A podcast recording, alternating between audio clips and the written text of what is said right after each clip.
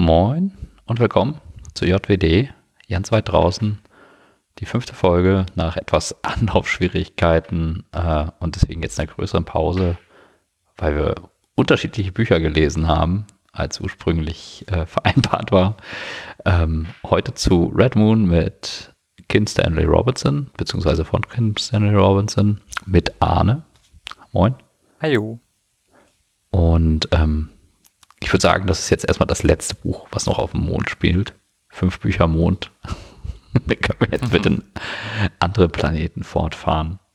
Aber nicht so das, äh, super tolles Buch, ähm, sehr aktuell finde ich, sehr spannend auch politisch gesehen. Gehen wir später drauf eingehen. Hat mir sehr viel Spaß gemacht zu lesen und ähm, war für mich so ein bisschen so eine Überraschung. Äh, aber ich würde sagen, wir fangen erstmal kurz damit an, dass wir einmal den Inhalt rekapitulieren. Das wird, würde ich sagen, Arne wieder übernehmen. Allerdings halte ich kurz, nicht zu viel spoilern. Lass mal gucken, ob wir ein bisschen was offen lassen können zum Schluss. Ja. Ähm, die ganze Geschichte beginnt damit, dass äh, Fred, ein Quantenmechaniker, äh, zum Mond fliegt und auf, dem, auf der Reise trifft er Tashu, ein ähm, Poet und im Prinzip, man würde heute sagen, Blogger im Prinzip. Und äh, zusammen kommen sie an. Ähm, auf dem Flug dorthin werden sie, befreunden sie sich schon so ein bisschen. Und dann kommt es auch schon Schlag auf Schlag. Und äh, Fred überreicht äh, ein Quantentelefon, äh, weil er ist halt Quantenmechaniker und wird anschließend festgenommen von dem äh, vom chinesischen Sicherheitsdienst, weil der ähm, Leiter, dem er das Telefon überreicht hat, ist zusammengebrochen und äh, Fred auch und anschließend direkt ist der Leiter gestorben. Und jetzt ist natürlich Fred äh, unter Mordverdacht. Ähm, es gibt noch eine dritte Person, die kommt später hinzu und zwar war das äh, Shang-Chi. Mhm. Und äh, sie ist eine, ich glaube im Deutschen gibt es kein richtiges Wort dafür, ein Prinzling. Also ich glaube, es wird tatsächlich als Prinzling bezeichnet, auch im Deutschen. Also ich habe es zumindest in der deutschen Literatur auch schon gelesen. Ah, okay. Äh, sie ist im Prinzip eine Kaderstochter, also äh, vom, von einem der Parteiführenden ist sie eine Tochter und sie ist halt äh, recht revolutionär eingestellt gegenüber der Partei. Und das ist halt der Grund dafür, dass sie im Prinzip zum Mond verbannt wurde und sie ist halt ein Charakter, der später hinzukommt. Ähm, ja, im, im Prinzip ist eigentlich, das, worum. Hm? Genau, eigentlich ist das schon das Setting. Weiter braucht man, glaube ich, gar nicht so richtig auf den Inhalt eingehen, würde ich sagen. Oder. Nö, nö. Also mehr hätte ich jetzt persönlich auch nicht gesagt, weil man, mhm. Äh, es gibt halt eine Menge selbst zu entdecken was die Handlung angeht. Aber wir können ja problemlos noch über das Setting reden, weil ähm, der Mond ist halt äh, vom mehr oder weniger zur Hälfte von den Chinesen besiedelt worden. Die haben den Südpol in Beschlag genommen. Dort haben sie einen Großteil ihrer Basen, aber halt auch entlang des, äh, des Terminus. Ja. Ähm, und zwar ähm, im Prinzip da, wo der Mond zur Sichel wird, um, um das mal zu pauschalisieren. Äh, dort haben sie halt viele, äh, ich, will, ich will nicht sagen Kolonien, aber sie haben halt Außenposten, die bewohnt sind und dergleichen. Also es gibt noch so einen Mondvertrag sozusagen, der das alles regelt mit ähm, rechtlichen Status im Sinne von Wissenschaft und so weiter. Aber man kann ganz klar sagen, dass der Fußabdruck der Chinesen auf dem Mond wesentlich ausgeprägter ist als der aller anderen Nationen, insbesondere halt auch äh, von den USA. Und da können wir gleich nochmal drauf kommen. Vor dem Hintergrund der aktuellen politischen Entwicklung ist es halt sehr spannend, dass es vom zeitlichen Kontext, finde ich, auch sehr dicht am Jetzt spielt. Ja, äh, das spielt halt 2047, im Prinzip 30 Jahre in der Zukunft, als es geschrieben wurde und jetzt nur noch halt 27. Ähm, China befindet sich mehr oder weniger zu dem Zeitpunkt in einem Umbruch, Zum einen steht halt wieder mal ähm, ein Wechsel an der Führung an. Xi Jinping äh, ist schon länger kein äh, Parteichef mehr. Und äh, es ist jetzt aber die, die nach Xi Jinping folgende Generation ist jetzt im Abklingen und die neue Generation kommt an die Macht. Das ist halt der äh, parteiinterne Machtkampf, der äh, sich dort äh, vollzieht. Und dann gibt es natürlich die, ähm, da wurde der Roman äh, witzigerweise von der Realität überholt, äh, weil 2047 wäre der Zeitpunkt gewesen, wo der 50-Jahres-Vertrag, den Großbritannien mit äh, China abgeschlossen hat bezüglich der Übergabe von Hongkong, wo der auslaufen würde, wo halt äh, China Hongkong denn vollends übernehmen würde und nicht mehr in diesem naja, er, er, läuft ja praktisch gesehen immer noch da auf. Das ist ja ein internationaler Vertrag, der auch zur, also der ist nicht nur so wie Völkerrecht sozusagen ratifiziert, sondern ähm, der wurde auch noch vorgelegt. Also der ist eigentlich tatsächlich international bindend. Das ist ein sehr wichtiger Vertrag, den man heute auch noch immer so vor Augen haben muss, den da Großbritannien mit China geschlossen hat. Mhm. Also kurzer Einwurf von mir als Politikwissenschaftler. Ja, ja, da, da bist du natürlich bewanderter drin als ich. Ähm, genau, äh, die zweite Hälfte des Mondes, im Prinzip die obere Hälfte in Anführungszeichen, äh, die ist von den Amerikanern und aber nicht, nicht in dem Maße wie die untere Hälfte von den äh, Chinesen ist, sondern die obere Hälfte ist im Prinzip der Rest. Da sind die Amerikaner, da sind die Europäer, da sind die Russen. Ja, es ist sehr multilateral ausgeprägt. Ja, sehr viel unilateral. Nee, Multilateraler. Multilateral, ja. Genau. Ähm, sehr viel mehr internationale Kooperation und ähm, sehr viel offener auch, was die ganze äh, Zusammenarbeit und Politik angeht. Mit, äh, ja. Genau. Und so vom Worldbuilding oder vom Setting sozusagen ist es eigentlich so ein bisschen so eine Fortschreitung oder Schreibung aktueller Entwicklung. Es wurde ja im letzten Jahrtausend relativ viel publiziert, dass ähm, dieses Jahrhundert ähm, das chinesische Jahrhundert sein wird oder zumindest das asiatische Jahrhundert. Mhm. Ähm, das ist eine ganz breite Debatte im politikwissenschaftlichen Bereich gewesen und teilweise halt auch in den normalen Medien. Und das äußert sich ja jetzt unter anderem damit, dass China wesentlich ähm, Forscher einfach zum Beispiel im südchinesischen Meer auftritt, ähm, gibt es ja diese Nine-Dash-Line. Also das ist, ähm, ohne zu weit auszufliegen, äh, auf alten Karten festgelegter Bereich von China und auf den wird jetzt gepocht, dass das alles zu China gehört.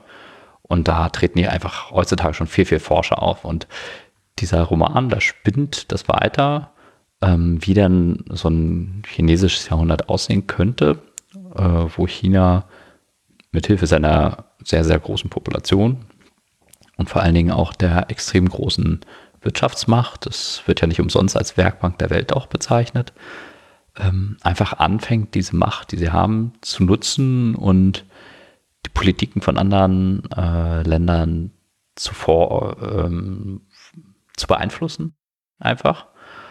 Und da ist ein Punkt auch noch sehr wichtig, den ich auch sehr spannend fand, dass er aufgegriffen wurde, ähm, ist die Verquickung von der amerikanischen und chinesischen Wirtschaft, dass es so eine gegenseitige Abhängigkeit hat, aber die Tendenz ist, dass es in der Dominanz viel stärker nach China geht, während im Moment der dominante Pol eigentlich fast noch eher in den USA anzusiedeln wäre oder jetzt irgendwo dazwischen.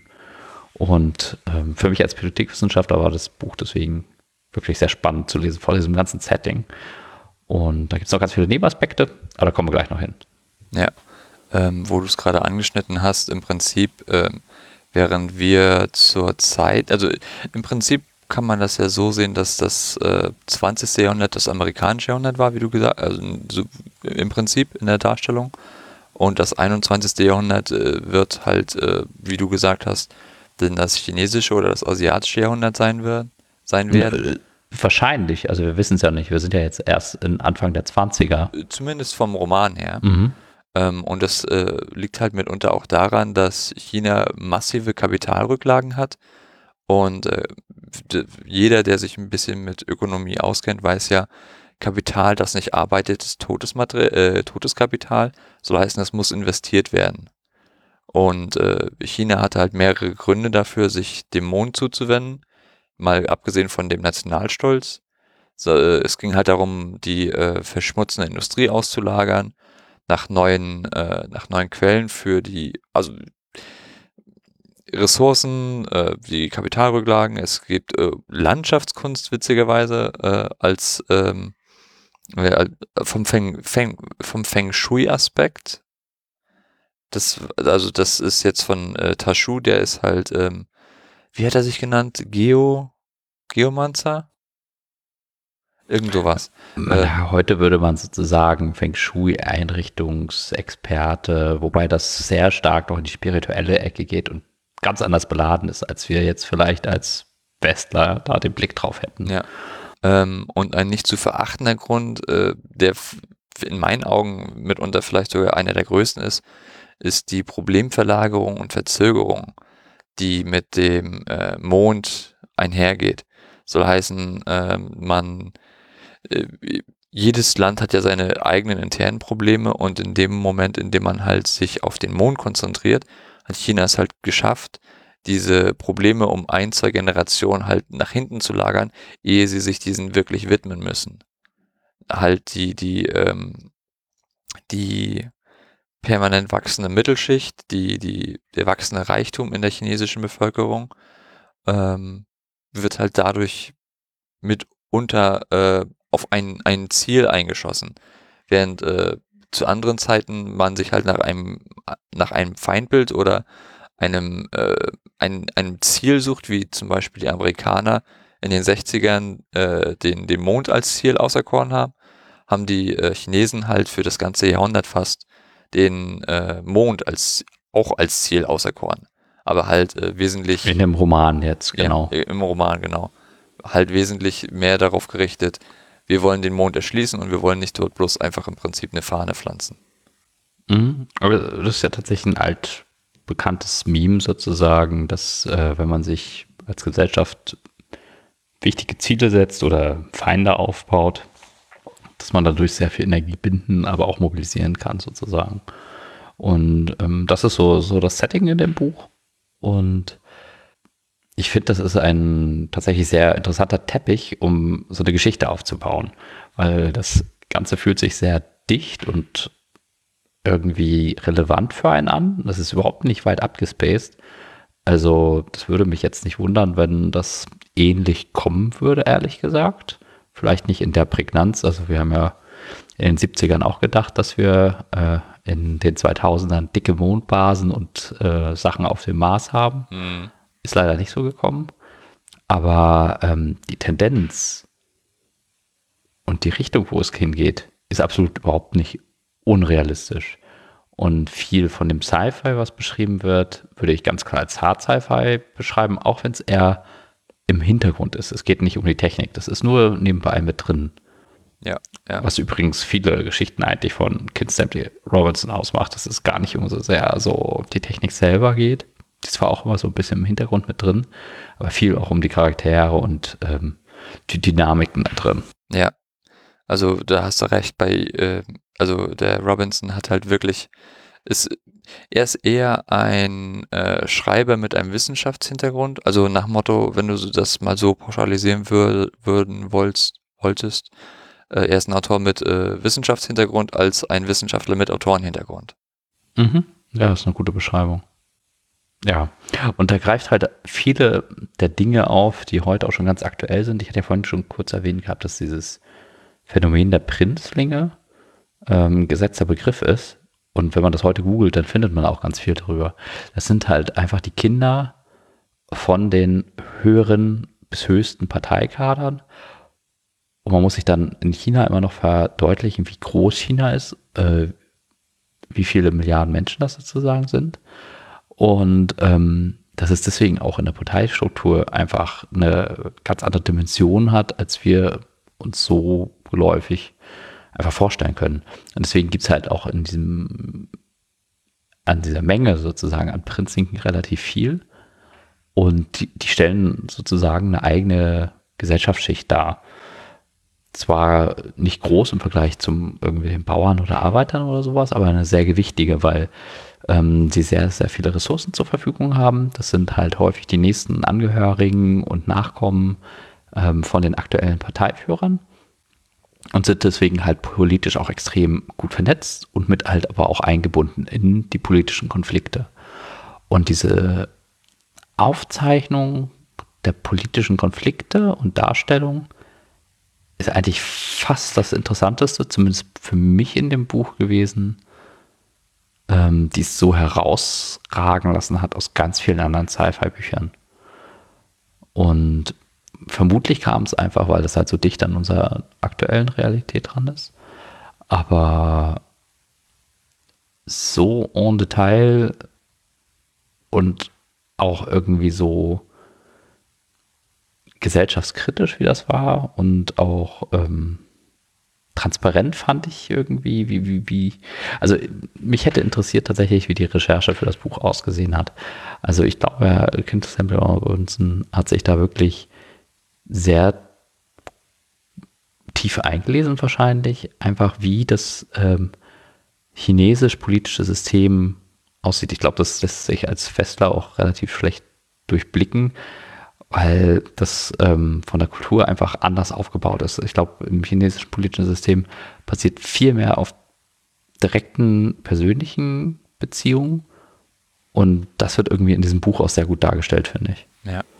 Ähm, ich nehme an, dass er, ähm, also das, äh, er hat ja äh, unter anderem die Jahre vom Reis und Salz äh, ich nehme an, das ist der deutsche Titel, äh, auch geschrieben, was halt im Prinzip auch eine Parallelwelt aufmacht, in der China eine sehr große Rolle spielt.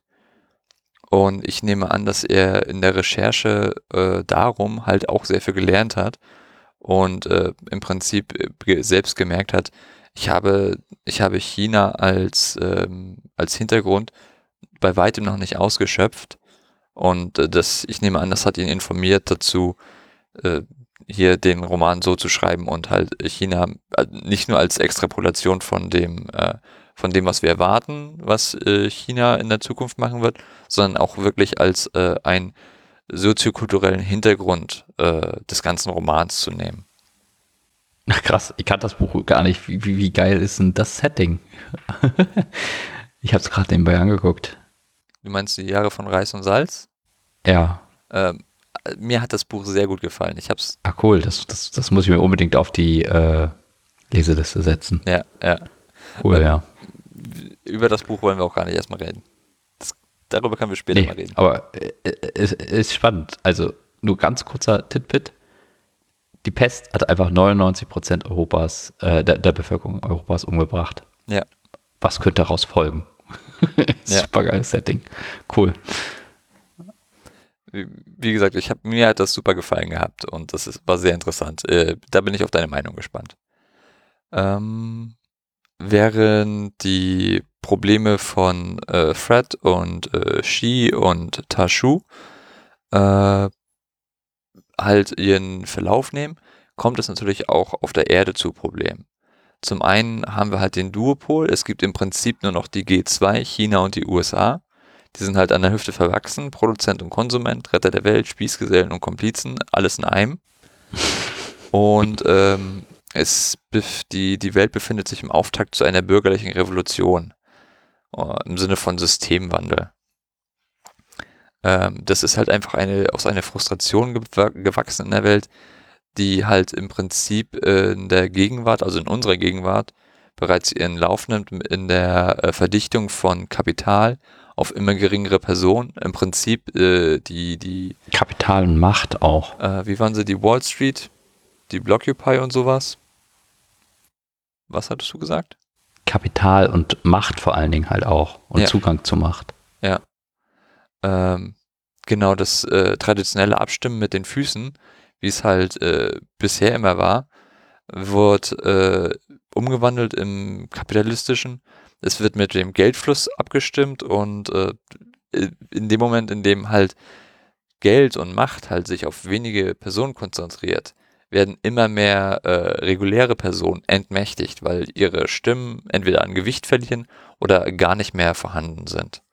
Und äh, diese, die Frustration über die Realisierung dieses Umstandes schlägt sich halt in der gesamten Bevölkerung wieder und äh, das ist halt ein Subplot auch noch im äh, Roman. Mhm.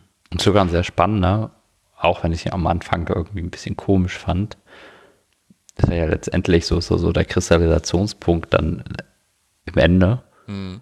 Und das ist halt aber sozusagen alles nur die Tapete, wo die Geschichte stattfindet, auch ähm, mit relativ interessanten Charakteren, finde ich. Mhm. Ähm, wie hat dir denn die Charakterentwicklung empfallen, äh, gefallen? Also war das für dich von Anfang an so ersichtlich, wo das hingehen würde? Hm. Nee. Ich meine, ähm, wenn wir zum Beispiel von, von äh, Fred ausgehen, also äh, Fred und She sind, finde ich, in, sind im Prinzip die tragenden Charaktere und Tashu ist halt ein unterstützender Charakter für die beiden.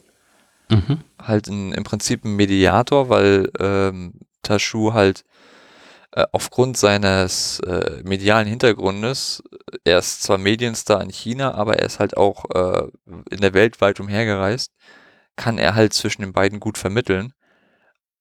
Auch wenn die beiden nicht wissen, dass zwischen ihnen vermittelt werden muss. Ja. Ja, und er hat auch einfach, äh, ich glaube, da war für die Story auch bereichernd und wichtig, weil er einfach andere Einblicke durch seine Kontakte doch ermöglicht hat. Ja und dadurch aber trotzdem direkt an den äh, Handlungsplot angeschlossen hat, sozusagen. Ja. Während, während Fred im Prinzip die äh, rein westliche Perspektive hat und äh, Shi, obwohl sie halt äh, als Prinzling viel Zeit in einem westlichen Internat verbracht hat, hat sie halt äh, aufgrund ihres politischen Engagements die rein chinesische Perspektive. Da ist Tashu dann wirklich die, die Brücke zwischen den beiden, zwischen den beiden Perspektiven wohlgemerkt. Hm. Ähm, ich, ich fand seine ähm, Einblicke oder seine, ich will nicht sagen seine Einblicke, aber, aber seine Perspektiven schon sehr interessant, so nach dem Motto. Ähm, er war so auch so ein bisschen fürs Philosoph äh, Philosophische da, fand ich. Ja. Äh, fürs Reflektieren innerhalb des Buches von den Konzepten und so weiter, weil, weil er sich ja selber auch wieder hinterfragt hat und ähm, da, da, dafür war er voll wertvoll. Ja. Auch wenn ich seine Kapitel manchmal so ein bisschen so ja komm, ich will wissen, wie der Plot weitergeht. Mhm, mhm. Äh, zum Beispiel, äh, was mir gefallen hatte, auch äh, zu, zum einen im Setting, war die äh, Besiedlung der Chinesen des, äh, wie haben sie das genannt, Lagrange-Raums?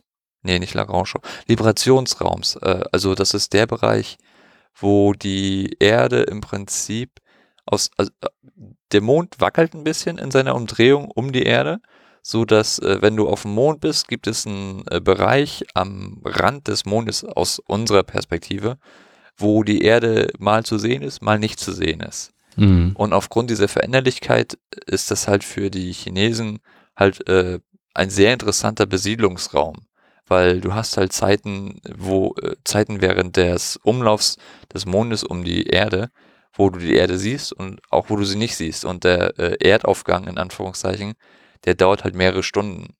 Und äh, bevor der, äh, bevor Robinson mich darauf aufmerksam gemacht hat, äh, war mir das gar nicht klar, was das für ein toller Anreiz als, äh, äh, als, als, als im Prinzip als Fenster ist, mhm. dass du halt im, im Prinzip immer diesen Wandel wirklich vor Augen hast. Du bist zwar an die Erde gekoppelt, aber sie verschwindet auch wieder. Und äh, ich glaube nicht, dass wenn jetzt äh, bloß Fred und Shi gewesen wären und nicht Tashu sich diese das angeguckt hätte und darüber reflektiert hätte, dass mir das äh, so sehr äh, was bedeutet hätte. Ja, ja, das stimmt. Also das gesamte Setting, also ich möchte es gar nicht alles äh, spoilern mit den unterschiedlichen Habitaten und sie reisen ja auch sozusagen einfach an viele Orte. Mhm und ähm, stellen das gut in dem Kontext der Erde selber, wie halt auch auf dem Mond mit den unterschiedlichen Gesellschaftsformen da. Ähm, das fand ich einfach wirklich sehr spannend und insbesondere die Kapitel, die in dem chinesischen Kontext spielen und halt, dass China nicht China ist, auch wenn das von außen vielleicht so aussieht, sondern dass China innerhalb von China noch tausend Facetten hat, die dir, ja. äh, die sich einfach ganz schwer erschließen, ohne dass du da tiefer einblickst. Und ähm, deswegen würde ich ähm, das Buch tatsächlich jedem empfehlen, der nur ansatzweise an aktueller Tagespolitik auch interessiert ist oder geostrategischer Politik, ähm, weil es einfach nochmal so, so einen ganz bereichernden Blick hat, komischerweise als Fiction mit so einem leichten Einblick, wie ähm, vielleicht so, so, so chinesische ähm, Politik oder Dynamiken oder Machtdynamiken oder Kunst, äh, Diskursdynamiken funktionieren, so ungefähr. Und einfach auch so ein bisschen, dafür wirbt, ähm, wie, ja. wie anders vielleicht auch die Motivationen teilweise sein können, um Sachen zu machen. Ja, für uns Außenstehende wirkt es halt immer sehr monolithisch, aber das ist halt einfach äh, eine Frage der Perspektive. Dadurch, dass äh, Tashu und die Charaktere und so uns im Prinzip einen Einblick ins Innere gewährt haben, wird der Monolith aufgespalten in 100.000 kleine äh, Teile, die alle für sich sind und zusammen sind sie auch schon wieder was, aber sie sind nie komplett zusammen. Bloß weil sie zusammen gehören. Mhm. Naja, stimmt. Was ist es, ähm, was ist denn was aus dem Buch, was du ähm, so jetzt mitnimmst? Also wo du dich jetzt auf den, auf unser Gespräch heute vorbereitet hast. Also was ist da was, wo, was du da einfach so direkt vor den Augen hattest, was, worüber du gerne reden wolltest? Ähm,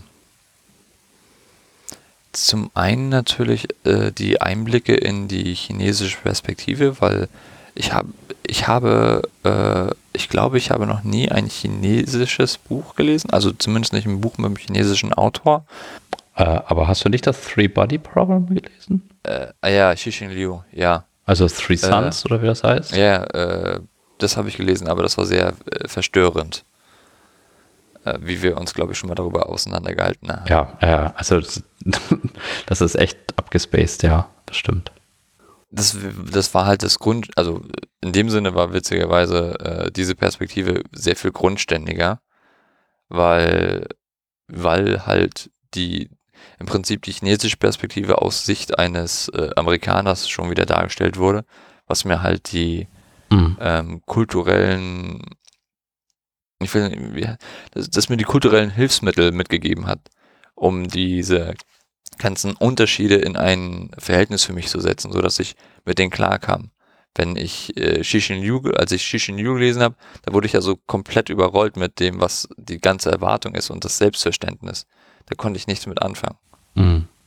Äh, das, war, das war schwieriger zugänglich. Ich fand, ähm, der Roman, der lässt sich super gut lesen, weil er einen spannenden äh, Plot vor einer noch viel spannenderen Hintergrundebene eigentlich zeichnet. Ja. Ja, also äh, das ist halt im, im Prinzip will ich zwei Worte über die über den wie soll ich sagen über die letzte Seite verlieren, mhm. Weil äh, ich bin stark in dem Eindruck, dass das äh, dass Robinson, obwohl äh, der Roman so endet, dass man eine Fortsetzung wirklich erwartet, so im Sinne von äh, fast, man blättert um und wie das Buch ist vorbei, äh, ich rechne damit, oder beziehungsweise ich, ich rechne ihm eine äh, gewisse Chance aus, die nicht äh, unerheblich ist, dass eine Fortsetzung, wenn sie denn kommt, nicht den Handlungsstrang weiterführen wird. Und äh, das mit dem, wenn sie denn kommt. Nee, das wäre eigentlich langweilig. Nee, glaube ich. Also, es ist nicht so. Das wird zwar angeteased, aber ich glaube, es ist alles Wichtige gesagt in dem Buch. Genau, genau, das wollte ich gerade sagen. Die, die äh, Geschichte mit äh, Fred und She ist mehr oder weniger erzählt. Man, man, man kann problemlos weitererzählen, aber das kann man bei jeder Geschichte. Beziehungsweise bei jeder guten Geschichte kann man problemlos weitererzählen. Die äh, es ist nicht so, dass hier jede Geschichte einen Epilog und äh, jeder Handlungsstrang ist abgeschlossen haben muss. Das haben wir ja hier genau so, dass im Prinzip es gibt viele offene Stränge, aber die äh, zumindest wurde am Ende so ein kleines Knötchen gemacht bei vielen, so dass der Strang nicht ausfasert, wenn du weißt, was ich meine. Hm. Ja, das stimmt. Und wie du gesagt hast, die, äh, die persönliche, äh, der, der Handlung, nee, nee, der, der Entwicklungsbogen der Charaktere ist im Wesentlichen an einem guten Punkt, so dass ich nicht damit rechne, dass eine Fortsetzung kommen wird. Eventuell äh, eine Kurzgeschichte oder so, die im gleichen Setting spielt, aber äh, wie gesagt, nicht wirklich mit äh, den Charakteren. Nicht, nicht als Weiterführung. Mhm. Ja, das bringt es ganz gut auf den Punkt. Also das, das, was mir am meisten aufgefallen war und wo, wo ich jetzt eigentlich auch sehr gerne zurückdenke dran, ist halt einfach, dass es ähm, eine okay spannende, schöne Geschichte irgendwie so. Mhm. Vor einem sehr spannenden Hintergrund, mit einem, der sehr viele Links ins aktuelle Leben hat, erzählt. Und dass das in der Mixtur ein wirklich leicht zugängliches, gut zu lesendes, spannendes, unterhaltsames, aber auch sehr bereicherndes Buch einfach für mich war. Fand ich cool. Also hat echt Spaß gemacht zu lesen. Ja, wie, wie gesagt, mir hat das Buch sehr gut gefallen gehabt. Äh, es hat mir wirklich Spaß gemacht zu lesen. Ich habe das jetzt im Prinzip eineinhalb Mal gelesen. Ich, ich weiß nicht mehr, irgendwas hatte ich beim zweiten Lesen über, immer übersprungen gehabt. Weil äh, das war dann so, so ein Rush-Lesen so. Ich muss jetzt mal fix durch, so, äh, zu, zum Auffrischen. Aber ähm, hat mir auf jeden Fall sehr gut gefallen gehabt. Es, es, es gibt Bücher von ihm, die mir besser gefallen haben. Aber ähm, um, im Angesichts dessen, dass es mir eine Perspektive in einen Kulturraum gegeben hat, den ich vorher, vorher noch nie hatte, ist das Buch in dem Sinne auf jeden Fall für mich unersetzlich. Ich, ich meine, ich, ich stelle mir vor, wenn ich mir jetzt ein äh, Buch über so quasi Einführung in die chinesische Kultur durchlesen würde, davon würde ich mehr lernen, sicherlich, aber das wäre halt auch trockener. Während das hier im Prinzip alles in einer gelebten Perspektive rüberkommt, dass ich äh, viele Dinge aus dem Buch, was den kulturellen Hintergrund angeht, wahrscheinlich nicht vergessen werde. So nach dem Motto, äh, Schuh hatte auch gesagt, äh, hatte unter anderem erzählt gehabt, dass die Chinesen ähm, im Prinzip sehr viel mit äh, nummerierten Listen arbeiten. Mhm. Was mir äh, persönlich, das, das wusste ich nicht. Aber äh, als er es dann gesagt hat und dann äh, wurde mir klar, dass er immer, wenn er, äh, er hat öfter halt irgendwelche Dinge aufgezählt, sowas wie die, die fünf Weisheiten, die sieben Grotten oder sowas. Und äh, als er es dann so gesagt hat, hat es Klick gemacht. Ja, das ist halt so, so, so, so, so ein Einblick, der über so eine Zusammenfassung hinausgeht, sondern eher das Gefühl schärft, ähm, was dann vielleicht hinter dem Tellerrand liegen könnte, was man es gar nicht so wahrnimmt. Ja. Ja. Cool. Also ja, von mir auf jeden Fall klare Leseempfehlung. Schließt du dich da an? Ja. Ähm, auf jeden Fall nicht sehr überraschendes Buch irgendwie. Nicht uneingeschränkt allerdings. Nicht uneingeschränkt, okay, warum?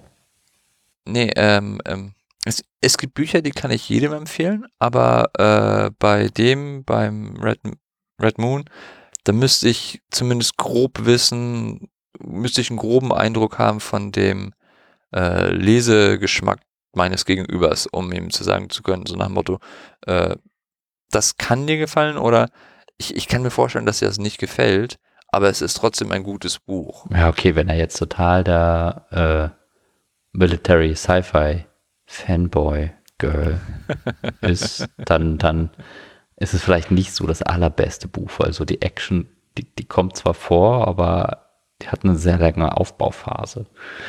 Ähm, dafür vielleicht nicht, aber wenn jemand irgendwie auch nur ansatzweise Interesse an aktuellen politischen Geschehen hat, mit größeren Zusammenhängen, geostrategisch eher so in der Richtung, oder Interesse hat an anderen Kulturen und da tatsächlich auch so einzutauchen und so Worldbuilding auf so einer mh, mm, realistischen Ebene sozusagen oder mit Connections ähm, jetzt. Total toll. Mhm. Ja, wie gesagt, mir hat es sehr gut äh, gefallen und was, was soll ich mehr dazu sagen? Mhm. Cool. Dann ähm, sprechen wir das nächste Mal auch über ein Buch von Kim Samuel Robinson. Ja. Das ist auch der Grund, warum sich die Ausgabe so stark verzögert hat, weil ich habe das erste Mal Red Mars gelesen, während wir das eigentlich Red Moon lesen wollten.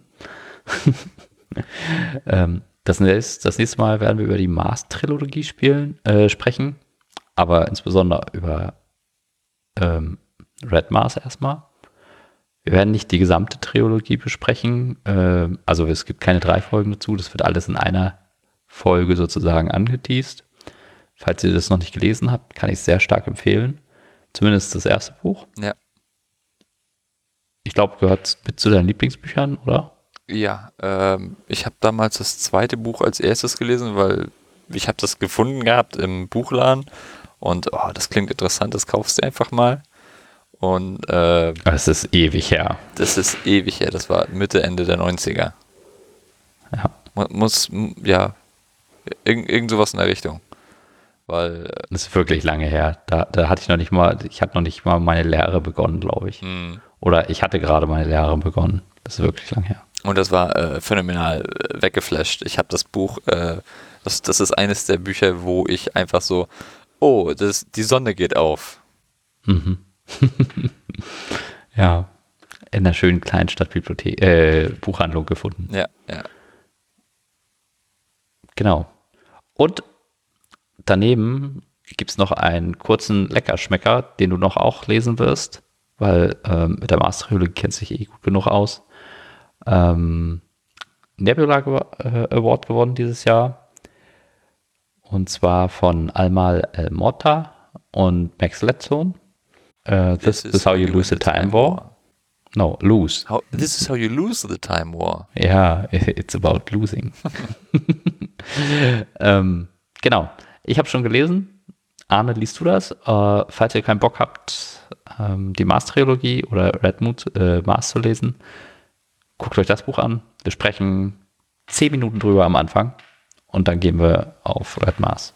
Äh, da fällt mir ein, ähm, du hattest, glaube ich, das Hörbuch gehört von Dings, von Red Moon. Mhm. Sehr empfehlenswert. Äh, hat Spaß gemacht. Guter Sprecher, äh, gut gelesen. Ich hatte gelesen gehabt, dass das äh, drei Sprecher waren. Mhm, genau. Also es war so ein bisschen wie so ein Hörspiel, bloß aufgeteilter sozusagen. Die haben nacheinander gesprochen, nicht so miteinander so richtig.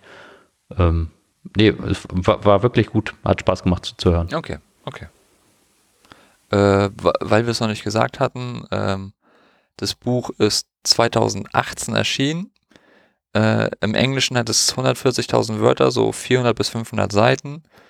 Äh, der Verlag ist Orbit. Auf Deutsch hat es 150.000 Wörter, ist über 600 Seiten und der Verlag ist Heine.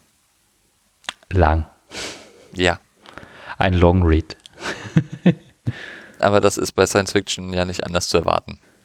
Nee. Gerade mit den ganzen Hintergründen. Also ich kann es als Hörbuch wirklich sehr empfehlen. Ich hatte es bei Audible gekauft gehabt und ähm, es ist sehr zugänglich dadurch einfach. Mhm. Also weil gerade die ähm, philosophischen äh, Kapitel, die da muss man sich schon so ein bisschen so, so, so durchmachen und äh, dafür ist es sehr gut. Ja, das, bei, bei, bei, äh, bei philosophischen Dingern ist es. Hast du es gelesen? Aha. Hast du es gelesen oder gehört? Ich habe es gelesen. Bei, bei solchen philosophischen Dingern, da bin ich immer am ähm, überlegen, weil im Prinzip sind das solche Themen, wo du im Prinzip, äh, nachdem du so zwei, drei Absätze gelesen hast, einmal kurz das Buch beiseite legen und zwei, drei Minuten drüber nachdenken musst, um das halt zu verdauen, was gesagt wurde. Weil entweder ist es halt so gewichtig oder äh, mitunter, äh, um es nachzuvollziehen, weil man denkt ja nicht um, auf der Ebene eines politischen äh, Rhetorikers.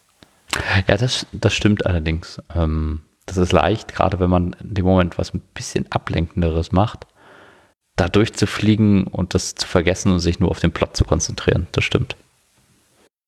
Aber ja. Äh, das hat ich bloß, äh, wollte ich bloß nochmal an, äh, das mit den, äh, weil ich wusste, dass du das Hörbuch gehört hast. Mhm. Wollte ich das nur nochmal anschneiden. Nee, guter Punkt.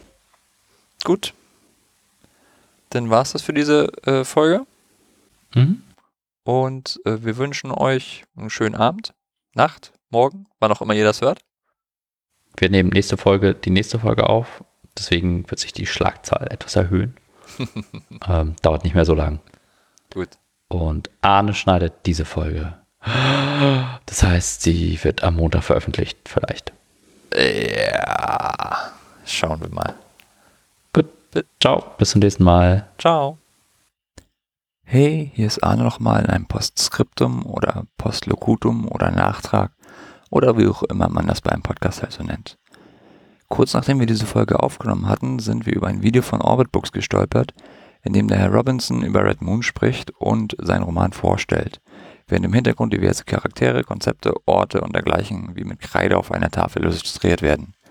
Ich dachte mir, dass das für Neugierige vielleicht interessant wäre, einfach zu sehen und zu hören. Ein Link zu dem Video findet ihr in den Show Notes.